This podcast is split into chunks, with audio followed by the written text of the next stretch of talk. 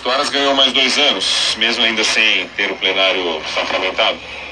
Isso, está prestes a ganhar. Vai ganhar, não vai enfrentar nenhum problema no plenário, assim como não enfrentou nenhum problema na sua sabatina na Comissão de Constituição e Justiça nesta terça-feira. Foi um passeio no bosque e deverá ser o mesmo na votação secreta em plenário, Bocardi.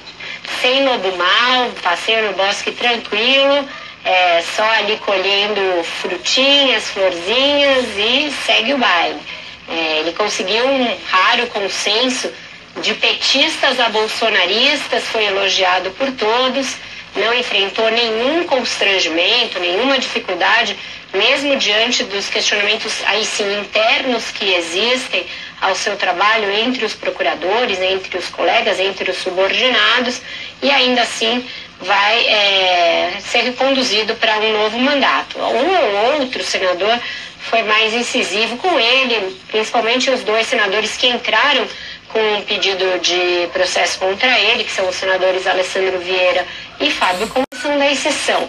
Não chegam a compor nem um posicionamento de alguma bancada e nem de algum grupo mais relevante do Senado. Mas, Mesmo entre... mas tia Vera, tia Vera, por que que, por que que os políticos gostam de procurador-geral da República desse jeito, assim como o Aras? né? Tem olho de procurador-geral da República, boca de procurador-geral da República, mas está disfarçado de outra coisa, tipo o lobo mal. Né? Ele... Ele ganhou... Entre tantos nomes que já botaram aqui, Vera, tem um que eu separei que eu não li ainda, já falei outros mais cedo aqui, mas agora a Yara Rocha de Santoré está dizendo que esse é um desprocurador. Desprocurador, ele não procura ninguém, se, se deixar ele fica quietinho ali na casinha dele sem é, criar encrenca com ninguém. Falaram ele que é um advogado-geral da União também. Ele atua mais como advogado do que como procurador, Bocardi. Os nossos ouvintes estão certos na sua percepção.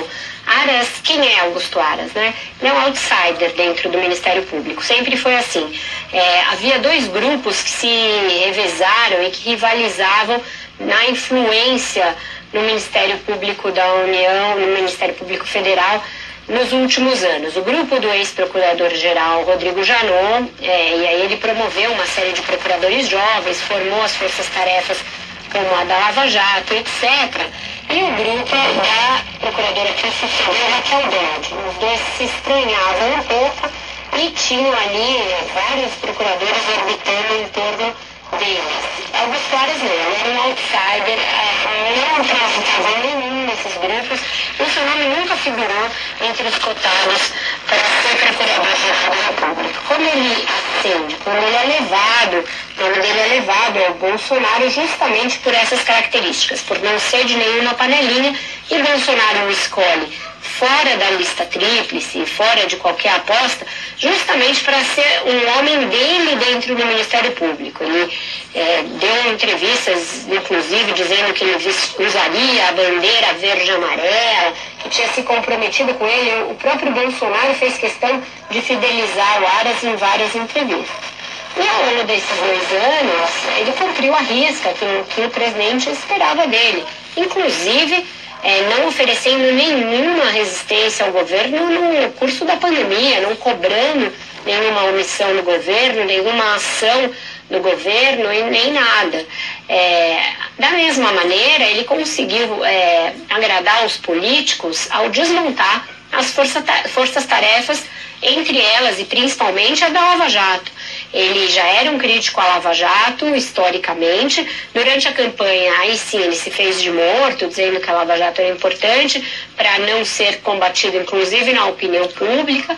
Mas, assim que assumiu, ele se pôs a desmontar essas forças-tarefas e principalmente a da Lava Jato, submetendo os, procuradores a uma série de processos, inclusive correcionais, processos disciplinares, acusando eles de criarem um banco de dados próprio é, para ter poder ali, que não era compartilhado com o resto da instituição, acusando inclusive suspeitas de desvio de, de, de recursos empregados nas forças-tarefas é, para benefício próprio de alguns procuradores. Ele repetiu isso nessa sabatina de hoje. Esse ataque à Lava Jato caiu como música aos ouvidos de, de, políticos de vários partidos, do PT, do PP, do MDB, alguns deles é, denunciados pelos procuradores anteriores. Rodrigo Janot foi muito incisivo com muitos senadores, os senadores do PP, Renan Calheiros e outros, é, que agora reverenciaram Aras na sua sabatina e ajudaram a que ele passasse com uma folga bem grande na CCJ, folga essa que deverá se repetir no plenário. Agora, Vera, o fato dos parlamentares terem pegado leve com Aras quer dizer também, é um aceno também para o presidente Jair Bolsonaro e tem alguma relação com a futura sabatina de André Mendonça para uma vaga no Supremo? Não, não, Carol. Isso foi outra coisa em que a estratégia do Aras foi muito bem pensada e muito bem sucedida. Ele, desde o início, quando entrou em campanha, e ele chegou a se afastar, inclusive, alguns dias da Procuradoria para percorrer gabinetes lá no Senado, para convencer senadores, ele foi sempre é, no sentido de descasar a sua indicação da do André Mendonça. Dizer aos senadores que o importante era votar logo a sua recondução, porque se houvesse vacância na cadeira do PGR, isso poderia ser ruim para vários assuntos, que um PGR é, interino não seria o seu vice, mas sim o vice do Conselho Nacional do Ministério Público, então poderia ser alguém com um perfil totalmente diferente do dele, em uma semana poderia causar alguma turbulência lá, mudar o rumo das coisas. Então ele teve sucesso nisso, principalmente porque o presidente Jair Bolsonaro continua estressando a crise entre os poderes e o André Mendonça entrou num limbo em virtude disso. Ele já não contava com a simpatia dos senadores, nem do presidente da CCJ, Davi Alcolumbre, por uma série de fatores de quando Alcolumbre era presidente do Senado e ele era advogado-geral da União ou era ministro da Justiça. Então, já havia essa antipatia. Com a insistência do Bolsonaro em investir contra o Supremo e contra os poderes, o, o André Mendonça foi sofrendo a, a, as consequências disso. Agora, o que me dizem os senadores é que a sua sabatina só acontecerá depois do 7 de setembro. Até lá, eles não veem hipótese de votar o nome do André Mendonça. E isso me faz responder a sua pergunta. Não, não acho que esse passeio no bosque que o Augusto Aras teve nesta terça signifique que o Senado será mais afável com o presidente Jair Bolsonaro. Não necessariamente. Não que eu ache que eles vão chegar é, moeda de hoje, dia de hoje, a rejeitar o André Mendonça. Eu não acho que isso vai acontecer. Eu acho que a tendência maior hoje ainda é que ele seja aprovado. Mas digamos que a gente chegue no tal fatídico 7 de setembro e aconteça a pior das previsões que começam a rolar, essa de que vão tentar invadir o Congresso ou vão tentar invadir o Supremo. Se a gente chegar a esse extremo de gravidade, aí esse nome vai para a boca do sapo, me dizem os senadores. André Mendonça será descartado caso haja esse tipo de investida dos apoiadores do presidente Jair Bolsonaro contra os outros poderes. Eles dizem, a gente não vai poder indicar, aprovar a indicação de alguém que chega com essas credenciais, de ter vindo de um governo que insufla as pessoas a invadirem a sede de outros poderes. Então, dependerá muito do que acontecer lá no dia 7 de setembro, o destino futuro do André Mendonça. É, antes de entrar nesse ponto aí do 7 de setembro, em outras palavras, está dizendo que pode ser assim, é, falando bem, de, de, modo bem, bem grosseiro, resumido, foi mais uma questão assim pessoal assim dos senadores com com Aras para ficar bem na foto com ele e tal. Olha aqui, tá vendo? A gente está aqui, somos todos amigos, parceiros, nosso passado, meu presente e o futuro. Por favor, somos amigos. É mais ou menos essa linha. Fora disso, da questão pessoal de cada um, aí é outra história. Exatamente. Segue a conformação original de cada um dos partidos em relação ao governo, inclusive como eles vão continuar se comportando na CPI, como vão votar nas pautas de interesse do governo, mas no caso do Aras se criou uma simpatia suprapartidária pelo fato dele ser esse cara que diz que não pode criminalizar a política, que não pode mover ações a torto e a direito contra políticos sem ter muita prova, sem ter muito indício. Isso tudo é música para o ouvido dos senadores de todos os partidos, Bocardi. Aí não importa muito a distinção ideológica. Então, esse é, discurso a favor dos políticos, contra a tal criminalização dos políticos, quando na verdade o papel do Ministério Público não é criminalizar os políticos, porém investigar se políticos cometeram crime. Mas ainda assim isso acabou causando uma simpatia suprapartidária e foi por isso que ele teve essa vida fácil na sabatina da CCJ nesta terça. Que dureza. Que moleza, isso sim. É. Dureza para nós brasileiros que queremos, que queremos um Ministério Público eficiente, que queremos um Congresso sem roubalheira, é dureza. Eles está moleza. Agora, Vera, o que, que significa para a CPI? Muda alguma coisa? Porque assim, já era Augusto Aras o Procurador-Geral da República e já era para ele que o relatório seria endereçado de qualquer forma, né? É, exatamente, não muda muito, mas mostra uma certa contradição, né, Carol? Porque veja, se os senadores da CPI, alguns dos quais estavam lá na CCJ, acham que houve crimes em série no curso da pandemia e que a Procuradoria-Geral da República foi omissa até aqui e querem que ela investigue algo que ela não fará, não era o Augusto Aras o procurador-geral que eles deveriam pretender para o Brasil. Né? Então existe uma grande é, contradição, para não dizer hipocrisia, porque eles sabem que Augusto Aras nada fez durante a pandemia e nada fará quando receber esse relatório. E ainda assim fazem esse jogo do contente, vão lá e aprovam o Aras justamente porque ele acabou com a Lava Jato e acabou com as outras investigações. O que, que deverá acontecer com a CPI? Ela vem vivendo, como a gente tem dito aqui, um momento de declínio do interesse. Hoje mesmo, depois da sabatina, tem uma audiência para a qual ninguém está ligando. Então a tendência é que ela conclua os seus trabalhos, apresente o relatório agora em setembro, e aí esse relatório chegará ao Aras. O que me dizem alguns senadores? Que ele acenou durante a campanha que fez com a possibilidade de fazer um bem bolado, um bem bolado com a CPI. Ele acata alguns dos indiciamentos pedidos e pede o indiciamento de fato dessas pessoas, mas pessoas que estejam ali numa linha pazuelo para baixo, entendeu? Nada de Bolsonaro, com, em relação ao presidente, ele vai dizer que não tem provas, que, não, que não, os crimes não se configuraram, etc. Pode até acatar um pazuelo, dependendo ali do acordo que tiver feito com os senadores. E aí, para os bagrinhos de baixo, aí, linha dura, né? Os funcionários do Ministério da Saúde, os lobistas, os representantes de empresas, para esses, linha dura. Pazuelo ainda no muro e Bolsonaro, pimpão, livre, leve e solto. E o nosso. Estamos mudando aí o vídeo, atendendo o pedido do Carlos Takahashi, que escreve aqui pra gente. Eu já tinha falado isso e acabou passando, mas é um incômodo e ele tem razão no que ele falou aqui. Eu falei, concordo com ele. Nesse mosaico, para quem tá vendo a gente pelo vídeo, nessa divisão aí da tela, vocês deveriam dar destaque a Vera Magalhães e não ao Rodrigo. Ele tem total razão. Então o nosso é. Matheus Luke está aqui tentando mudar e aí conseguiu.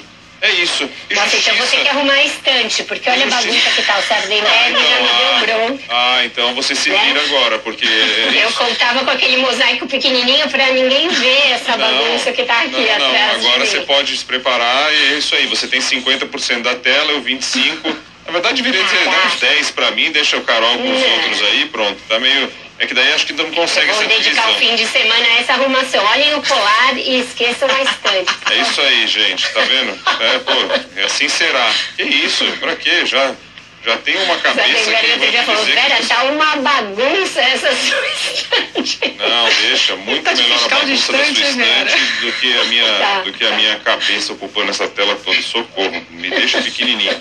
Ô Vera, vamos entrar no 7 de setembro, é o seguinte, é, 199 anos depois, é, há uma tentativa de recolonizar o, é, recolonizar o Brasil, é isso? Ficar, é, transformar uma colônia de alguém é, nesse 7 de setembro, tem toda uma preocupação aí, estou contando, já faz quase um mês que a gente está falando sobre o 7 de setembro, como eu insisto, como se o país tivesse uma maravilha, não tivesse outra coisa para a gente se preocupar. Mas tem aí a discussão, a cada dia uma pauta, a história dos militares pelo país e tudo mais. O que, que você atualiza para a gente? A cada dia uma crescente preocupação mesmo, Bocardi. Ontem eh, se decidiu um impasse que havia em relação a isso aqui em São Paulo, né? Tinha eh, um pleito tanto dos bolsonaristas quanto dos antibolsonaristas para ocupar a Avenida Paulista. E o governo do estado decidiu que, como os bolsonaristas pediram antes, a manifestação pró-Bolsonaro, portanto essa que tem um grande potencial de ser uma manifestação pró-intervenção militar, anti-Supremo, anti-Congresso, ela que acontecerá no dia 7 na Paulista, provavelmente com a presença física do presidente da República pela primeira vez numa manifestação aqui em São Paulo. E aí, no dia 12, portanto, no fim de semana seguinte ao 7 de setembro, que cai numa terça-feira, acontecerá a manifestação do Fora Bolsonaro, está sendo organizada pelo MBL, por outros partidos e outros movimentos. Então ficou essa divisão. Mas na, na, inteligência da polícia, o próprio governador João Dória disse isso, existe uma percepção e um monitoramento de redes sociais bolsonaristas que mostra sim conversas e articulações com o intuito de causar tumultos, de provocar uma sublevação até de alguns setores das PMs em vários lugares do Brasil e de invasão de prédios públicos em Brasília e em outros estados é, inclusive do Supremo e do Congresso. Isso é de uma gravidade extrema. Dória disse que conversou com o governador do Distrito Federal, Ibanez Rocha, a esse respeito, passou a ele os monitoramentos que foram feitos pela inteligência da polícia aqui de São Paulo e vamos ver como isso vai ser coibido, como isso vai ser é, monitorado. Os governadores estão, inclusive, pedindo reunião com os comandantes das Forças Armadas para que eles tomem pé da gravidade dessa situação e tomem alguma providência. Já tem uma providência que foi boa, que é de não realização de desfile cívico-militar nesse dia, porque vocês imaginem a mistura perigosíssima que seria de um desfile daqueles equipamentos todos velhos do exército e tal, um desfile cívico-militar com palanque armado, uma coisa oficial, e pessoas ali do lado pedindo intervenção militar e fechamento do Congresso e do Supremo. Né? Seria o puro creme do golpismo é, junto ali na Praça dos Três Poderes. Então foi de bom tom não, tá, não ter o desfile. Mas os protestos vão caminhando para se tornar uma coisa muito perigosa e muito, muito, muito autoritária. Se não então, tomar cuidado, isso aí dá cadeia, hein? Se não tomar cuidado, ah, isso aí dá cadeia, hein? Se não for bem arrumado, isso dá cadeia. Se tentarem mesmo, os, os que tentarem serão presos, como foram presos os que tentaram invadir o Capitólio em, Washington, como está, estão sendo presos aqueles que têm conspirado contra o Estado Democrático de Direito no Brasil. De novo, nada a ver com liberdade de expressão. A gente está falando de coisas distintas, está falando de crimes contra a própria existência do Estado Democrático de Direito e isso, a tentativa de invasão de um uma das sedes dos poderes da República é inequivocamente algo que se inscreve nesse tipo de crime. Então a gente vai ter prisões sim, se isso acontecer, mas imagina a cena que a gente vai produzir para o público interno e para o público externo. Né? A gente quebrando janela do Supremo, eventualmente, ou invadir, tentando invadir o Congresso, subir, subir a rampa, subir aquelas cúpulas. Isso já aconteceu no passado em relação ao Congresso. Em 2013, chegaram a subir no prédio, na rampa, etc. Mas não era algo com uma, um discurso de anti-Congresso, era uma coisa mais é, ali pulverizada, um protesto contra tudo e contra todos. Não havia festa no Congresso. Agora a mensagem é essa. Então a gente tem uma escala de gravidade maior ainda. Alguma tá chance de reunião do Bolsonaro com os governadores nesse momento, Vera? Não vejo, não vejo. Os governadores com os quais eu conversei que encaminharam esse pedido já estavam céticos em relação a isso e o presidente vem dobrando a aposta. Mesmo depois do pedido dessa reunião, continua fazendo críticas aos governadores, crítica a eles pelo trato da pandemia, crítica pelas decisões econômicas, pelos impostos, etc. Então, nesse clima, nem eles mesmos acreditam é, nessa reunião e nem os presidentes dos outros poderes parecem dispostos a fazer isso agora. Ainda tem essa dúvida, né, Carol? Se o Bolsonaro vai apresentar nessa semana o tal pedido de impeachment contra o ministro Luiz Barroso. Então, numa situação como essa, como falar numa reunião, né? Não, não tem como. É como aquela coisa em que a família fica toda brigando no grupo de WhatsApp e você vai pensar em programar o Natal. Não tem clima né, para fazer um amigo secreto, nem nada. É, os poderes da República estão mais ou menos nesse momento torta de climão do, do zap da família, sabe? Tá mais ou menos assim o negócio. Bom, eu hoje tô, como eu peguei um dia para conversar com aqueles que destilam é, palavras palavras, sei lá. Ah, não sei, não vou nem falar, não vou nem. Hoje de manhã já teve, mas eu tô vendo aqui o Fernando Bonifácio, eu gosto dessas pessoas, porque ele tá desde as 5 e 8, foi a primeira mensagem que ele mandou hoje pra gente. 5 e 8 ele vem mandando várias. Aí ele disse que o Bocardi é aí uma palavra que não vale usar, mas ele não tem coragem de sair do armário. Acho que ele já falou isso outro dia. Aí depois ele vem, xinga muito a Vera e fala que ele vai estar lá no 7 de setembro. Eu tava olhando a foto do perfil dele, eu achei ele, achei ele tipo, não, hein? 19 no interior de São Paulo. Ele tá com a esposa e a filha, acho que tudo indica na foto. Agora espero que elas não fiquem com ciúmes. Mas sabe assim, tem toda uma barba assim por fazer, um cabelo assim, meio com um gelzinho para trás assim. Gostei, gostei, Fernando Bonifácio, gostei de ti, hein? Hum. 6 horas e 26 minutos, vamos pra música